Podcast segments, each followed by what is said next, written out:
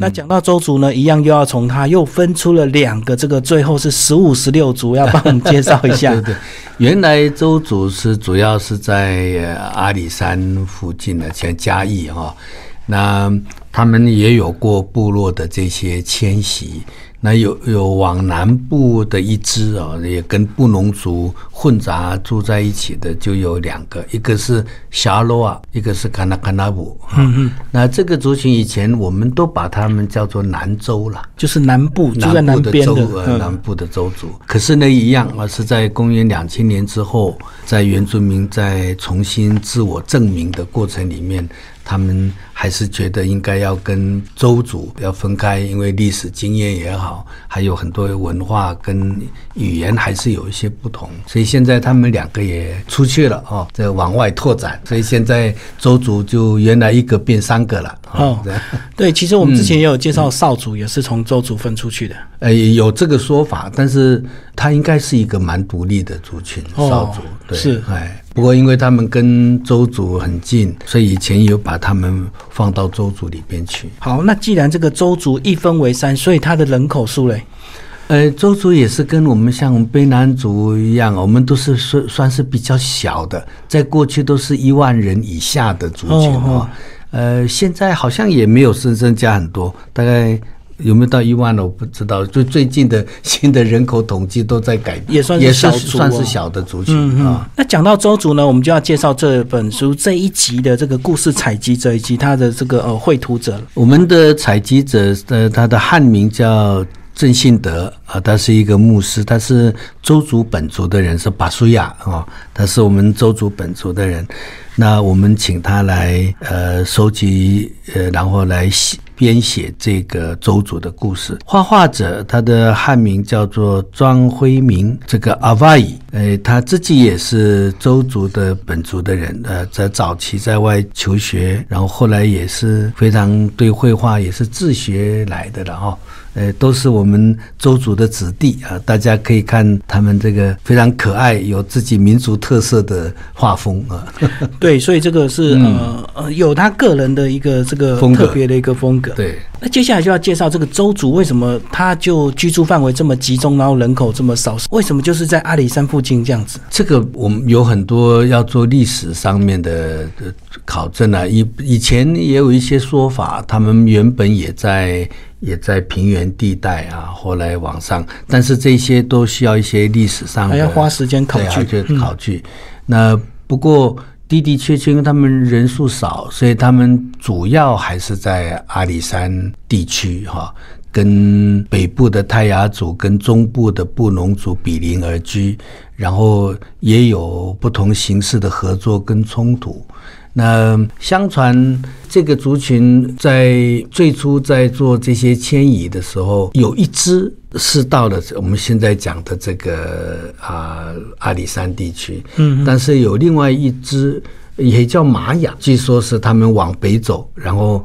呃，很多人说他们后来变成是日本人哈，那这个也都是需要考证。可是，在他们的口传里面有提到，所以周族的人以前这个对日本人这个呃觉得很有意思啊，就觉得可能亲切感啊。可是听一听，好像语言还是差蛮远的啊。所以那个对他们的这个族群的这些怎么样形成，都有很多历史上面要去重新了解，也还包括呃认为那。个在荷兰时期，荷兰被郑成功赶走以后，也不是一下子全部都跑掉了，有一部分的人跑到了阿里山地区，跟周族的人混在一起哦。所以周族的人都高大，尤其他们的鼻子，你要识别那个我们的这个跟其他周族的人的差别哦，你就是看鼻子，又挺又大。我们说这个荷兰人大鼻子嘛，哈。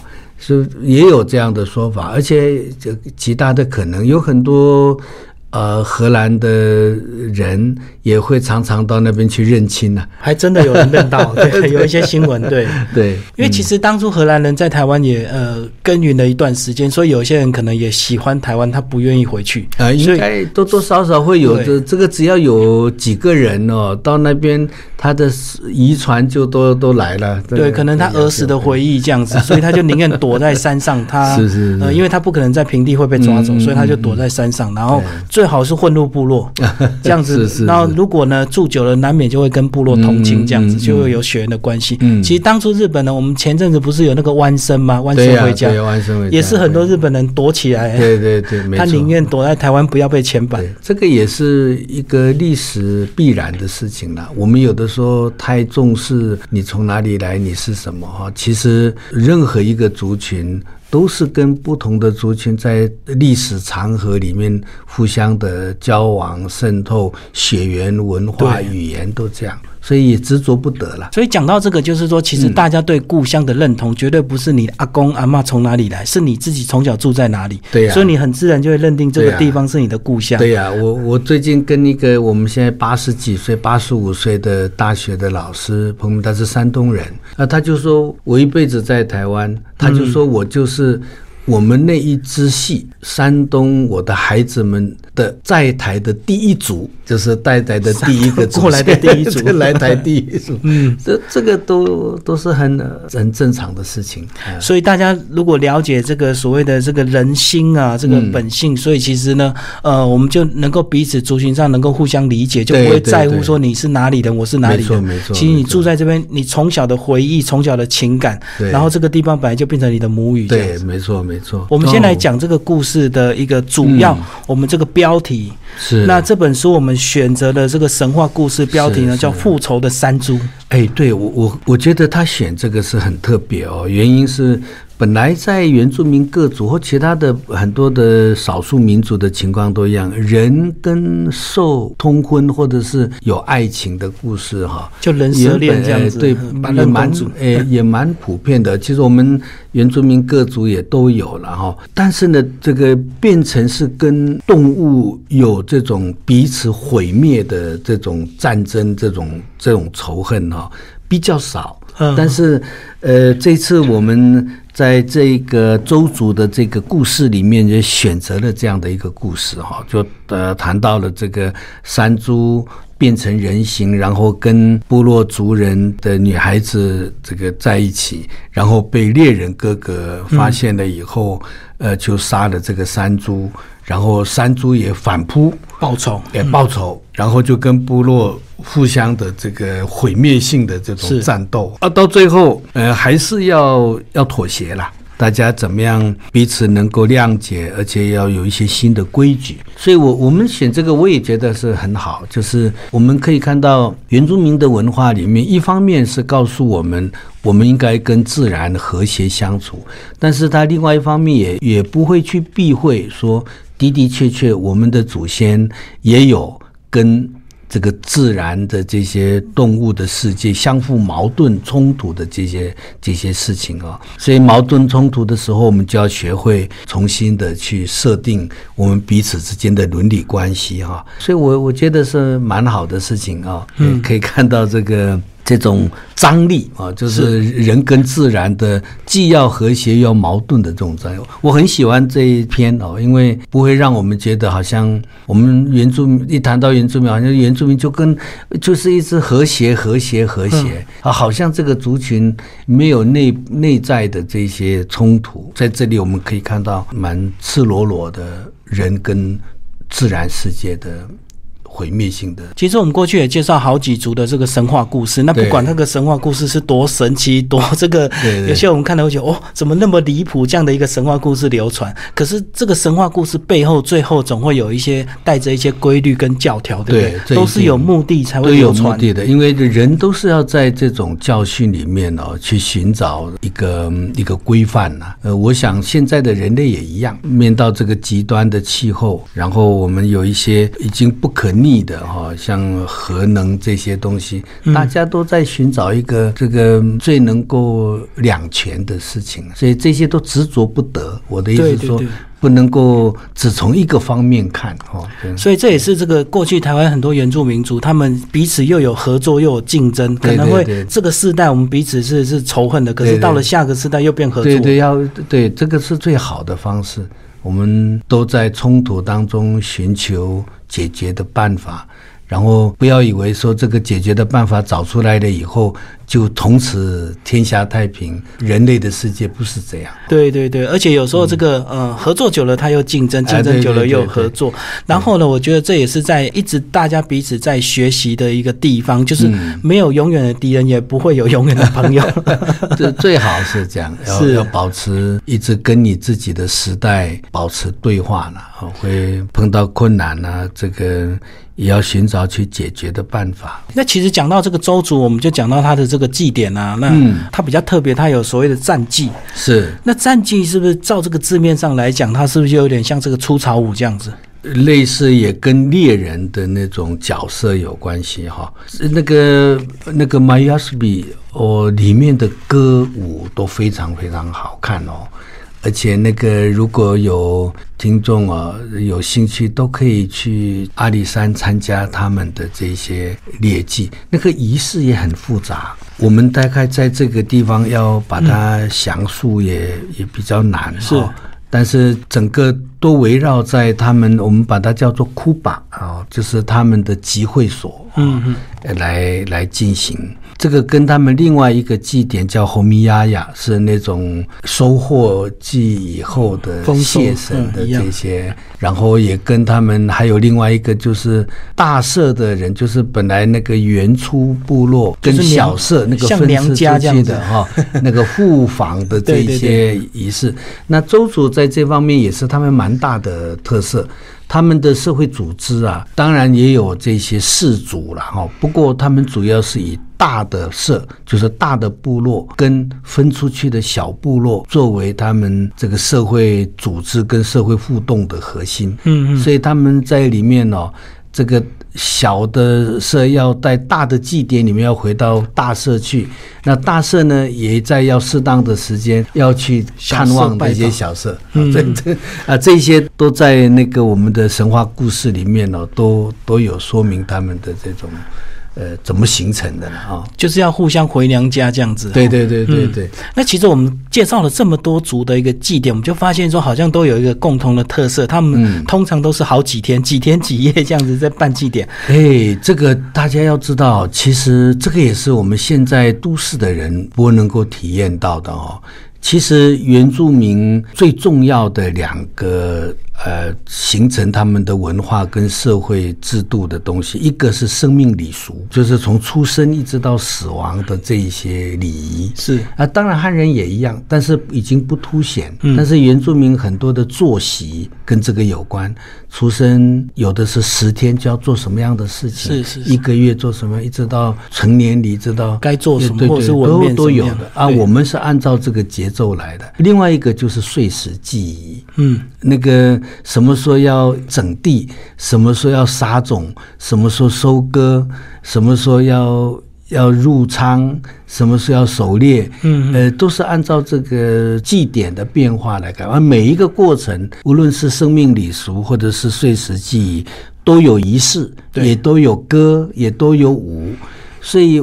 你刚才说好像很多很多对，本来人的生活本来就是是一种仪式性的生活，其实我们现在人在办活动，比如说我们原住民如果原委会嗯如果办一个活动，可能最多就是一个上午或一个下午或一天对对对。可是他们丰年祭可以好几天。对对对那好几天，有时候我们在看这个舞蹈，怎么会连续一直？他们能够跳一个小时或跳两个小时？对对，这样因为我们的时间时间观念跟时间的运用，跟我们现在照着那个时钟来走不一样。我们是仪式时间，对，那仪式时间当然就很多会拉得很，你唱一个歌。要唱好几遍，呃像那个对要。重复，里面呃都有不同的意义。你跳一个舞也是一样。那你的第一天是要祭拜什么？嗯，第二天要弄什么？这些都是。所以我们反而现在的人，我们的生活没有仪式了啊。有一些天主教、基督教可能礼拜天还可以去个教堂，佛教的朋友可能早上起来拜一拜。或者是需要的时候去拜，我觉得都是很好的事情。我们的人的生活里面没有任何的仪式啊，你这个人的生命是很平板的。所以这样讲，其实就是说，这个祭典呢，在原住民它是非常非常重要。可能他们工作了一整年，就是期待这三天或七天的一个仪典。对，所以就是会全族的人一起来做，甚至呢，你在外地一些小社还要回来这个这个大社里面这样子。仪式生活一定是这样哦，它不是个人。